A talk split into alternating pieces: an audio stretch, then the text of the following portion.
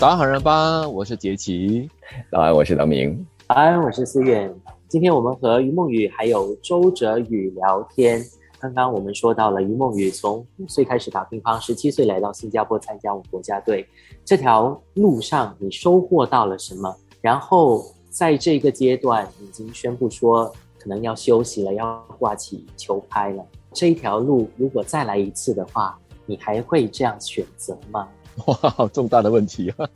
嗯，这个也是非常奇妙的旅程吧。然后我也是通过自己的努力，然后拼搏，也是为新加坡争取了一些佳绩的同时呢，我最大的收获是有这么多的国人的对我的支持和关心，然后也是让自己的心里感到非常的温暖，也是非常感谢他们温暖的守护着我。嗯，然后我也很荣幸通过自己的这个努力，能带给大家一些正面的这种力量吧。对，然后 至于。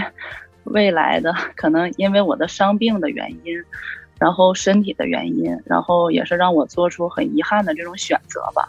那我还是希望把我这几年的积累的这个经验也好，呃，传授给我们年轻的这种选手，可以培养更多的优秀的年轻选手，为新加坡乒乓球再创辉煌，嗯，尽一份自己的绵薄之力吧。对，嗯，你希望传承下来的一种精神是什么呢？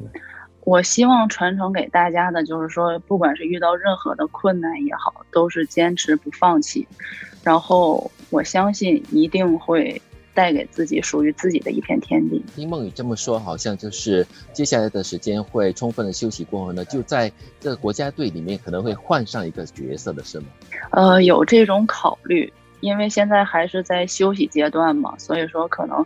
休息过后可能会进一步和总会去做一些商讨。对，一般上我好奇哈，一般上像啊你们运动员、专业运动员受伤休息的时候，是不是真的完全不碰拍的，还是会去做其他的？对，因为可能我的这种伤病比较特殊吧，因为我的是腰伤嘛，尤其是在伤病复发的时候，我是完全没有。办法站起来的，哎呦，对我只能就是躺在床上，或者是依靠轮椅这种情况，可能心理上很多的都是很痛苦啊，或者是很煎熬，因为我不能去训练了，然后我每天可能看到队友每天很勤奋的去训练，我的内心是很渴望的，但是我又很无奈，对，嗯，是一个很复杂的这种心情。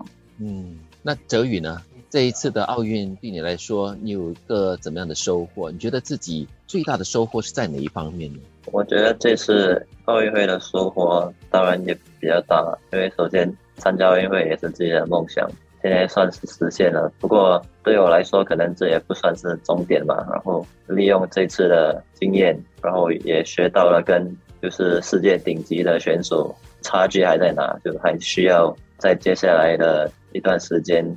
继续努力吧，然后继续去加强各方面的素质，然后为可能明年啊接下来的比赛做更充分的准备。我其实，在看哲宇的第二场比赛的时候，非常的有感触，因为他打到了最后一分，对手就要赢了的时候，我们在家里看，我就要跟我我的父亲讨论，我就说，唉，没有希望了。但是很奇妙的是，你就看到他在球场最后那一分，他还是很拼，想要把那个那一分给拿回来的那种精神。当下我真的是很感动的。嗯，泽宇，你的感觉是怎么样呢？还记得当时的那种感觉、那种状况，你是怎么样的一个心情？其实每一场球，自己就是说要放开来去拼对手吧，因为对手不管在实力或者排名上面都比自己高。不过通过这次，自己也发现，就算是对手排名高啊，水平比较强，不过其实都是有机会的。包括第二场输的那场，其实每一局都是前部分都会比较紧吧，只是到了关键的时候自己处理的不是那么好，这也看得出这是跟就那些比较有经验的选手的差距吧。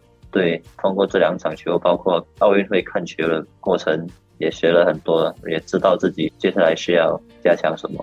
每次看这运动员啊在竞技赛场上的表现哈，我觉得他们的心理建设真的是我们所有人可以学习，而且也应该学习的这样的一个目标。因为作为看者观众，我们心里都已经承受不了这压力了，更何况是他们。